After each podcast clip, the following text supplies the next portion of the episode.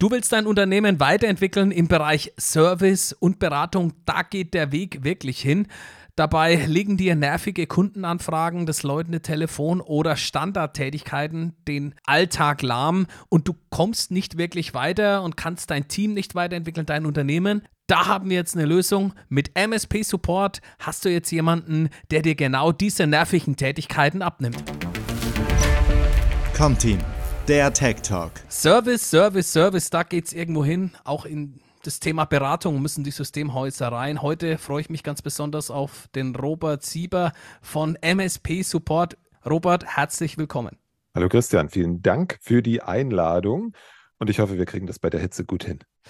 Auf alle Fälle. Ja, ich meine, es wird ja auch heiß im Bereich des Systemhausmarktes im Channel. Mhm.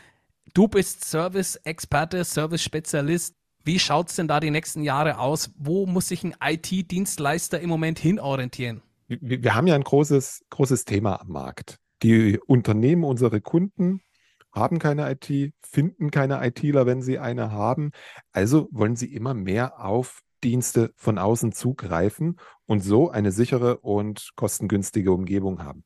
Und für mich als IT-Dienstleister, als Systemhaus, äh, liegt die Herausforderung darin, meine Produkte, meine Services, besser gesagt, also meine Services auf meine Zielgruppe ordentlich zuzuschneiden. Und da die passen, das, das passende im Angebot zu haben.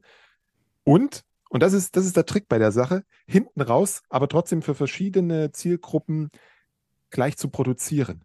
Also ich habe einen Managed Workplace, ah, den habe ich vielleicht in der Ausprägung für den Steuerberater, den habe ich in der Ausprägung für den CAD-Konstrukteur und den habe ich für die Ausprägung der Rest vom Backoffice mit den Besonderheiten, aber hinten ist die Produktionsstraße immer das Gleiche. Und das ist, glaube ich, für viele die Herausforderung, genau diese Produktionsstraße hinzubekommen. Ja, ich höre immer auch gern deinen Podcast mit dem Olaf Kaiser. Da bist du auch oft Gast und ihr stimmt euch dazu ganz, ganz vielen Service-Themen ab. Sehr, sehr spannend. Eine Empfehlung, wer sich da mal reinhören will, wirklich toll, wie ihr euch den Themen auch nähert. Wir sprechen auch immer über Fachkräftemangel. Services und Fachkräftemangel, das grätscht sich ja gegenseitig ab. Auch hier sind wir an dem Punkt, es können ja nicht unendlich Leute eingestellt werden. Ich brauche eine gute Service-Strategie. Also Service heißt ja immer Standardisierung und Standardisierung versetzt mich immer in die Lage zu automatisieren und damit besser zu skalieren. Das heißt, mit den bestehenden Menschen immer mehr zu machen. Allerdings dürfen wir nicht vergessen, Unsere Kunden brauchen vorneweg Beratung. Unsere Kunden brauchen regelmäßig einen Ansprechpartner, um über die Strategie zu sprechen, um sich weiterzuentwickeln. Also dieser, dieser Beratungsanteil, der wird wachsen. Dort werde ich mehr Menschen brauchen, währenddessen ich in der Produktionsstraße durch Automatisierung vielleicht mehr Kunden mit den gleichen Mannschaft machen kann.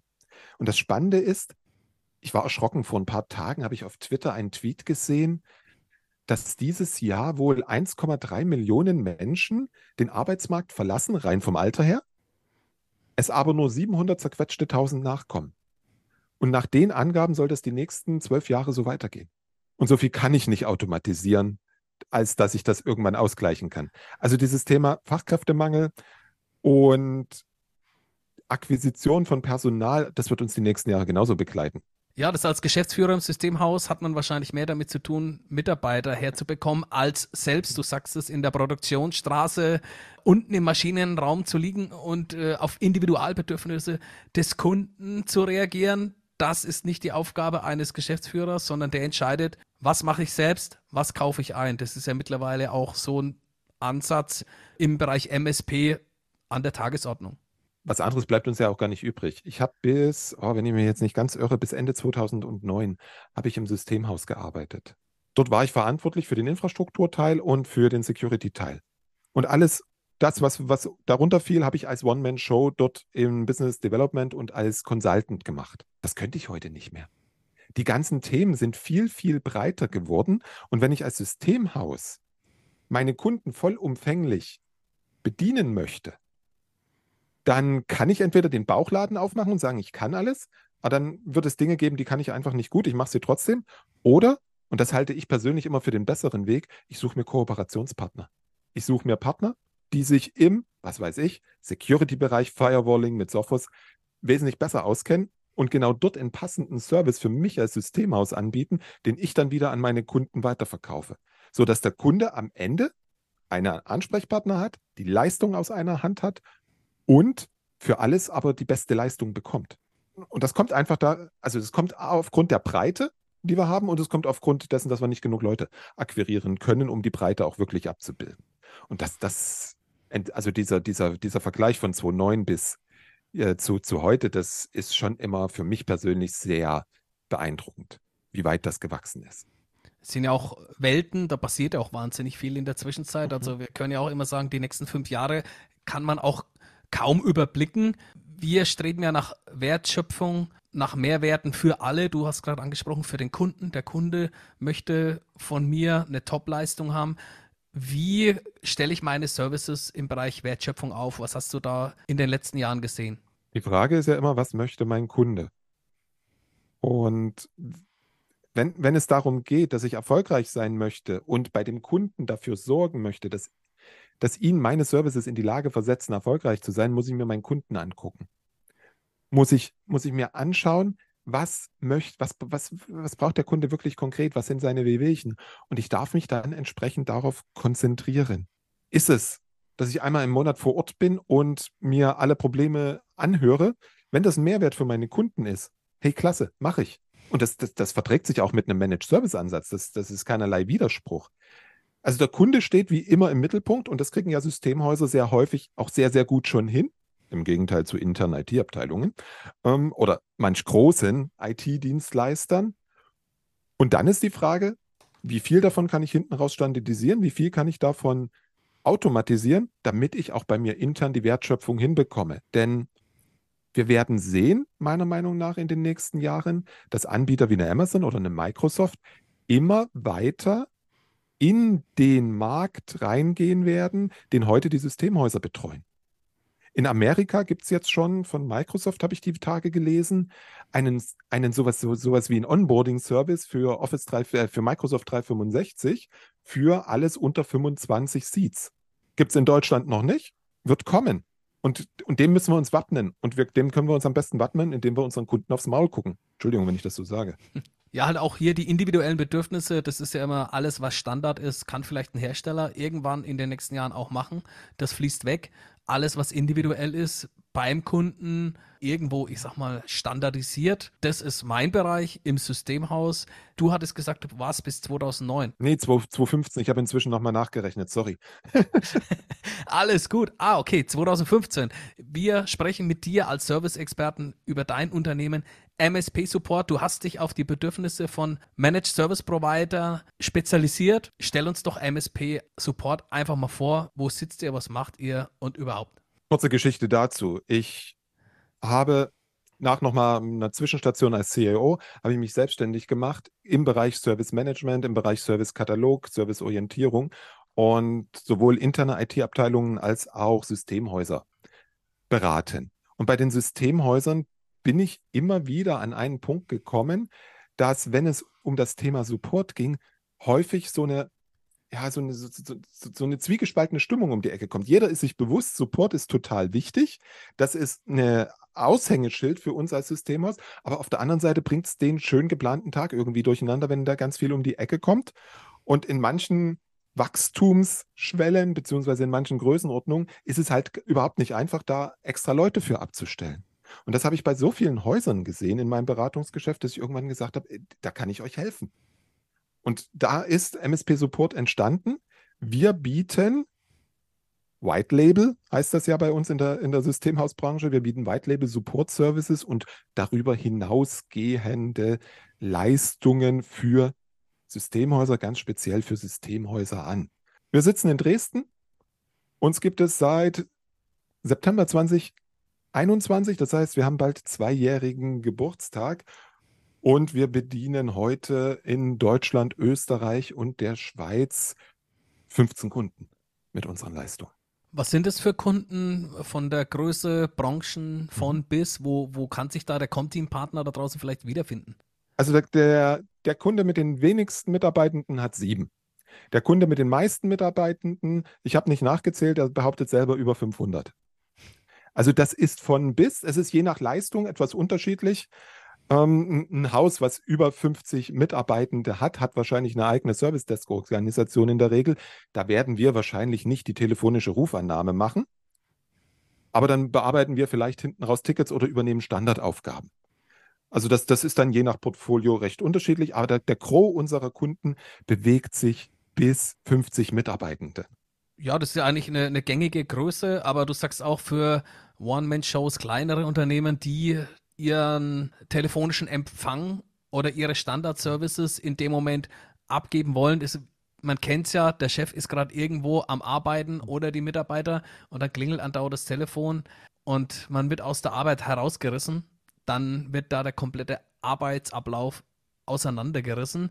Und das ist eure Spezialität. Ihr nehmt diese vielfältigen Störquellen aus dem Systemhaus raus und unsere Kollegen da draußen, die können sich dann auf ihre wichtigen Tätigkeiten fokussieren, auf wertschöpfende Tätigkeiten.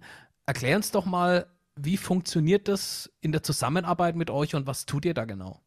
Merkt der Kunde, mhm. wenn der jetzt anruft äh, bei einem Kollegen, dass er bei einem Dienstleister ist? Das waren jetzt drei Fragen auf einmal. Ich versuche sie auseinanderzunehmen.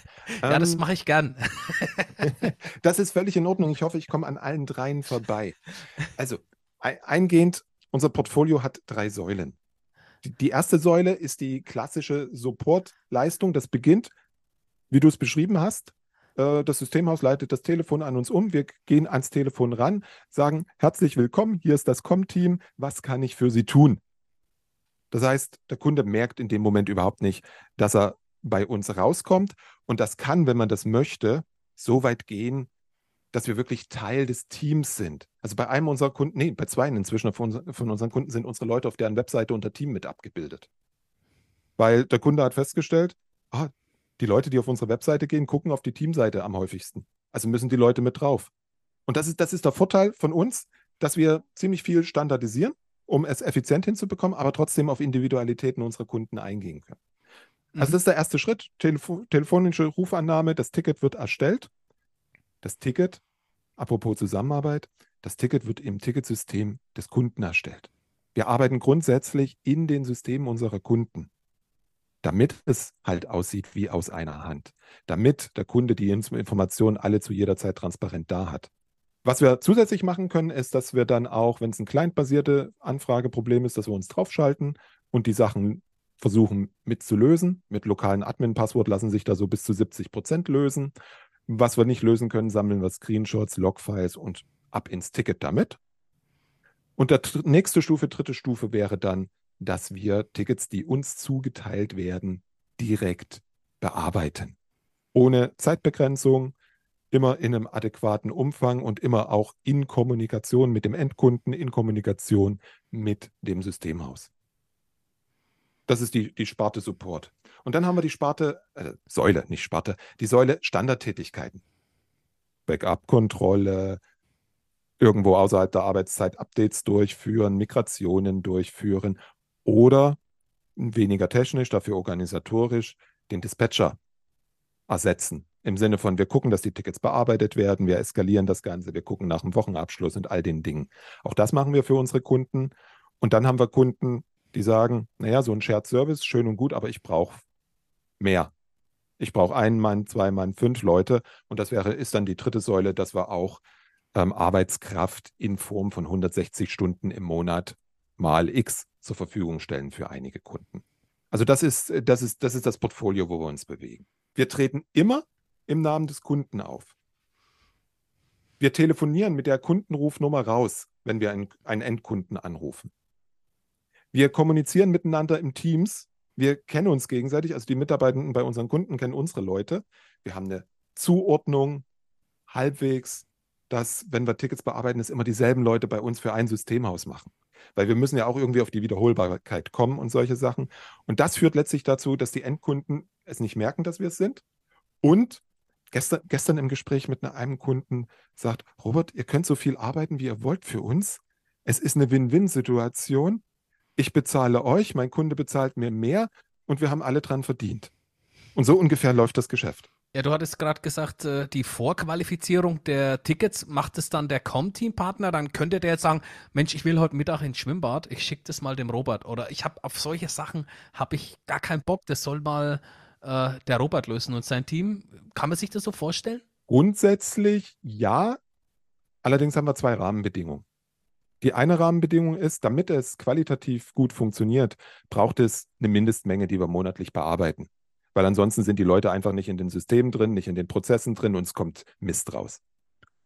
Und das Zweite ist, wenn, wenn die Leute keine Lust auf ihre Telefonanlage haben, dann können wir leider auch nicht helfen. Weil Telefonanlagen ist so ein typischer Fall, da sagen wir, nee, da gibt es so viele, da hat jedes Systemhaus einen anderen, das, da können wir das Know-how nicht aufbauen.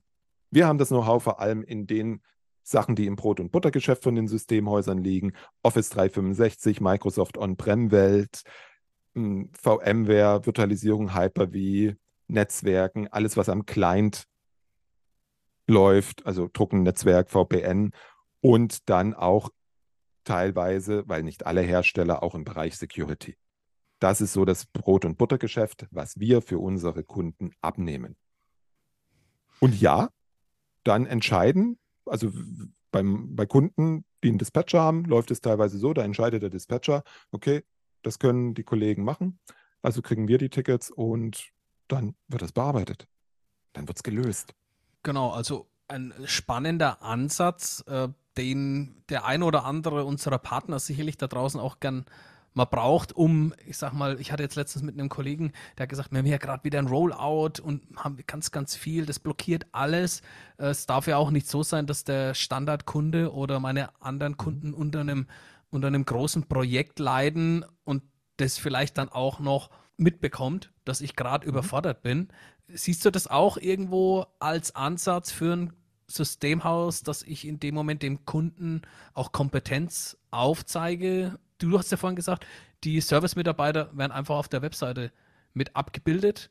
Ist das, ein, ist das ein gängiger Ansatz? Also, wenn ich, mir, wenn ich mir unsere Kunden anschaue, dann sind die ganz stark dabei, diese Support-Tätigkeiten, die Standardtätigkeiten an uns auszulagern und mit ihren Mitarbeitenden mehr Projekte, Rollout, wie du gesagt hast, beispielsweise, äh, mehr Konzeptionen zu realisieren. Damit einfach der, naja, der, der, der Deckungsbeitrag, der vom Mitarbeiter übrig bleibt, äh, angehoben wird und dass ich meine Projekte mehr, also dass ich mehr Projekte schneller umsetzen kann, ohne jetzt noch in neue Mitarbeitende zu investieren.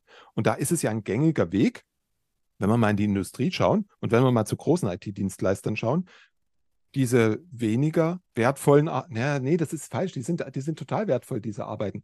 Aber diese in der Regel geringer bezahlten Arbeiten und nicht gut planbaren Arbeiten, wohin anders auszulagern. Und genau das. Die halten ist, oft auf, ne? Ja, ne, die, bringen, die bringen halt ein Dach durcheinander. Wenn, wenn ich hm. kein dediziertes Team habe, und selbst dann ist es häufig so, da, da herrscht einfach eine Überlast. Und ich könnte die Mitarbeiter, die ja sich dann irgendwann da auch wegentwickeln wollen, ich könnte die Mitarbeiter für andere Tätigkeiten einsetzen, die ich besser abrechnen kann. Ich glaube es auch, dass es äh, ja, ja, auch gegenüber dem Mitarbeiter, der möchte sich ja auch weiterentwickeln, der möchte vielleicht mhm. äh, sich als Spezialist, als Experte irgendwo fokussieren. Und wenn der dann permanent mit Alltagsthemen überhäuft wird und seiner Expertentätigkeit nicht folgen kann, dann hat er irgendwann auch mal keine Lust mehr, gehe ich davon aus. Ne? Das ist sicherlich das eine und das ist ein sehr komisches Phänomen, was ich sehe. Also wir, wir haben Menschen dabei, die machen den Job seit über zehn Jahren im Support und die sind sehr zufrieden damit. Also die gibt es auch.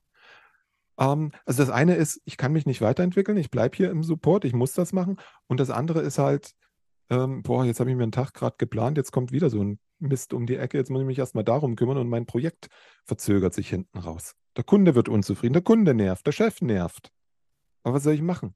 Heute hat halt Microsoft mal Schluck auf, da kommen halt 50 Tickets. Ja, oft ist es ja so, äh, hatte ich auch letztens mit einem Kollegen drüber gesprochen, Oft ist ja der Geschäftsführer der beste Techniker im Haus und der wurschtelt ja dann überall mit drin rum und versucht zu unterstützen. Der Kollege hat gemeint, die Systemhäuser da draußen, da hat jeder ein ausgewachsenes Helfersyndrom und der macht dann natürlich mit. Und eigentlich die Aufgabe des Geschäftsführers ist, sich auch mal aus dem Alltag herauszunehmen, um mal äh, übergeordnet zu schauen, wie laufen denn meine Prozesse, wo kann ich mhm. äh, schlanker werden, wo kann ich besser werden. Und das wäre vielleicht auch eine Chance, dass dann der Chef für sich da auch mal gezielt Auszeiten plant, oder? Ja, also das ist ganz wichtig. Ich meine, bin Geschäftsführer Hm, ich nehme mir regelmäßig die Zeit dafür, auf das Unternehmen zu gucken, auf unsere Produktion zu gucken und dann wieder zu optimieren. Also wir schreiben intern Automatisierung ganz, ganz groß, weil es unseren Leuten hilft, bessere, bessere Arbeit zu machen. Dass ich zum Beispiel sehe, aus vom Systemhaus Com-Team ruft der Christian Hömer ein, an. Ich, ich weiß sofort, wer es ist. Ich kann ihn notfalls mal am Telefon mit dem Namen begrüßen. Und das funktioniert halt nur, dass wir dafür sorgen, dass regelmäßig einmal die Nacht die Telefonbücher von unseren Kunden zu uns kommen. Und das Ticket wird gleich, na, viel, doch, es wird, es wird einfacher, das Ticket, weil wir können direkt zuordnen, welche Firma, welcher, welcher Mitarbeitende. Und das sind Dinge, die ich als Geschäftsführer machen sollte. Allerdings, bis zu einer gewissen Größe eines Unternehmens ist das ja kein Vollzeitjob. Und da sollte ich dann meine Kraft da rein investieren, meine Kunden voranzubringen, indem ich ihnen zeige, was geht alles mit diesem Office 365, was geht alles mit diesem Power Automate beispielsweise. Also da, da würde ich jetzt als Geschäftsführer eines Systemhauses ganz viele ähm, Spielfläche für mich finden, außer Support. Ja, das, das äh, ja, schränkt mich vielleicht auch ein. Jetzt, wenn da draußen ein Com-Team-Partner ist, Mensch, genau so eine Leistung, die habe ich eigentlich immer gebraucht und ich möchte auch meine Standardtätigkeiten von den Mitarbeitern vielleicht auch wegnehmen. Ich möchte mit dir zusammenarbeiten. Wie läuft für dich so eine Zusammenarbeit ab? Wie gehst du vor und mit was muss der Partner rechnen? Also ich meine, ich sag mal im Bereich Onboarding oder ja. was brauchst du für Zugänge? Also, also wenn sich jetzt, wenn, sie, wenn jetzt jemand sagt, boah, geil, msp-support.de, da gibt es irgendwo einen Kalender, da kann man einen Termin vereinbaren. Zu diesem Termin einfach ein paar Daten mitbringen, wie viele Anrufe, wie viele Tickets. Und dann reden wir darüber, wie, wie eine sinnvolle Zusammenarbeit aussehen kann und ob das funktionieren würde. Und wenn wir uns dann gemeinsam dafür entscheiden, dann haben wir ein strukturiertes, standardisiertes Onboarding. Das hängt ein bisschen davon ab, welcher Service gebucht wird, ganz klar. Aber im Prinzip läuft es immer so ab, dass es im Vorfeld von unserer Seite einen Onboarding-Fragebogen gibt, wo schon mal die wichtigsten Daten reinkommen. Damit ersparen wir uns dann im Call jede Menge Zeit und können uns dort auf die, auf die relevanten Sachen konzentrieren. Wir konfigurieren auf unserer Seite soweit alles vor. Wir brauchen Zugänge zum Ticketsystem. Wir brauchen Zugang gegebenenfalls je nach Service dann zum RMM, vielleicht zum Passwort-Tool. In der Regel bitten wir unsere Kunden, uns dann eine VM zur Verfügung zu stellen, wo das alles drauf ist, weil dann hat der Kunde nämlich den Vorteil, warum auch immer, kann er das, die VM runterfahren, dann kommen wir nie wieder drauf. In Richtung Datenschutz und Informationssicherheit halte ich das immer für eine sehr gute Variante. Und dann treffen wir uns zu zwei Onboarding-Terminen. Im ersten gehen wir Prozesse durch, gehen wir das Tool-Handling durch, gehen wir durch, wie wird denn ein Ticket erstellt für den Kunden, weil das ist in jedem Systemhaus ein klein wenig anders, auch wenn wir immer auf dieselben Tools treffen. Wir gucken uns an, wo ist die Doku, wir gucken uns an, wie kommunizieren wir miteinander, wir haben einen Shared Channel miteinander und all diese Dinge sprechen wir am ersten Termin ab und im zweiten Termin fangen wir dann an zu arbeiten gemeinsam wir nennen das Shadowing, also der Kunde zeigt uns, wie er es macht, an konkreten Fällen und relativ schnell übernehmen wir dann das im Reverse Shadowing, dass der Kunde guckt, wie macht ihr das, ob wir das richtig machen. Und nach drei, vier, fünf Tickets äh, brauchen wir einen Kunden dann nicht mehr. Beziehungsweise dann gibt es noch ein paar Tickets, bevor wir das abschließen und zum Kunden schicken, fragt man nochmal, ist das so in Ordnung? Und danach arbeiten wir selbst und wir sehen uns regelmäßig. Am Anfang aller zwei Wochen, jede Woche, je nachdem was für einen Umfang wir haben, um einfach Dinge nicht einschleifen zu lassen. Um zu gucken, hey, guck mal, da wäre das noch besser gewesen, da hat das gefehlt, damit sich das nicht einschleift. Darüber hinaus natürlich in der Regel mindestens einmal im Monat, dass wir miteinander reden und unsere Zusammenarbeit verbessern. Also das ist, das ist etwas, das funktioniert recht unterschiedlich bei Kunden, wie stark wir reingehen. Hm, wir haben, wir, haben, wir haben einen Kunden, der schickt unseren Leuten auch was zum Geburtstag. Also so weit kann es gehen, aber ist nicht Voraussetzung. Ah, oh, okay. Ja, aber Integration ja ins Team. Also das ist, glaube ich, nochmal ein ganz wichtiger Punkt, Christian. Wir dürfen das wirklich als Kooperation verstehen und wir sind gemeinsam ein Team. Weil nur wenn wir gemeinsam funktionieren, hat der Endkunde ein geiles Serviceerlebnis. Und das ist das, was wir wollen. Und das ist das, was äh, der Kunde auch sehen will. Also da sehen wir, äh, Service ist, ist King in den nächsten Jahren, muss man ganz einfach sagen. Und halt auch das Thema Consulting. Und ich sehe in der Zusammenarbeit mit dir, ich glaube, da kann man ja beides abdecken. Ich kann mich um meine Consulting-Skills kümmern und du kümmerst dich um die Service-Skills. Gibst du da auch nochmal, weil du, dir kommen ja dann auch mal die ein oder anderen Prozesse unter die Finger am Anfang der Zusammenarbeit. Sagst du dann auch schon mal, ah, nee, so können wir das nicht machen. Wir müssen das prinzipiell umarbeiten. Kommt vor, ja. Das, das ist immer abhängig von der Ausgangssituation, was wir im Systemhaus vorfinden. Und bei bisher allen Kunden haben wir immer die Bereitschaft da, wir, wir verändern auch was auf unserer Seite, damit es für die Kunden besser funktioniert. Und manchmal, das war, also manchmal ist es tatsächlich der Fall, in so einem Erstgespräch stellt sich raus, naja, da gibt es ein paar Baustellen an Prozessen oder so. Und dann gibt es ein paar Hinweise von unserer Seite, von meiner Seite und dann hat sich die Zusammenarbeit erledigt, weil es halt besser läuft auf der Seite. Aber das ist auch okay. Und das ist halt die Erfahrung, die wir mitbringen aus den ganzen Kundenszenarien und die ich auch aus meiner Historie mitbringe. Ich komme aus dem Service Management und ich habe ganz viel in meinem Leben schon gesehen und so können wir alle voneinander profitieren. Was heißt, wir lernen auch von unseren Systemhäusern.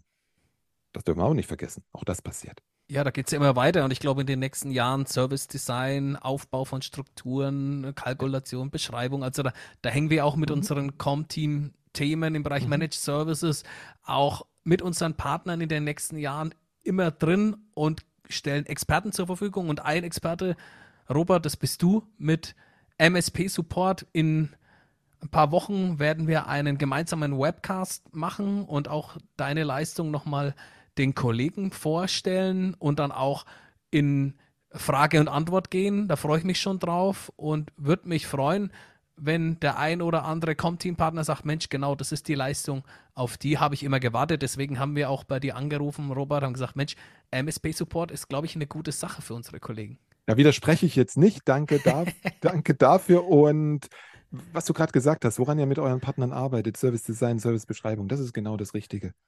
Dort rein, dort rein lieber die Leute investieren und lasst uns die Arbeit machen. Nein, Quatsch, wir machen die Arbeit gemeinsam. Und wie gesagt, www.msp-support.de ist die Anlaufstelle.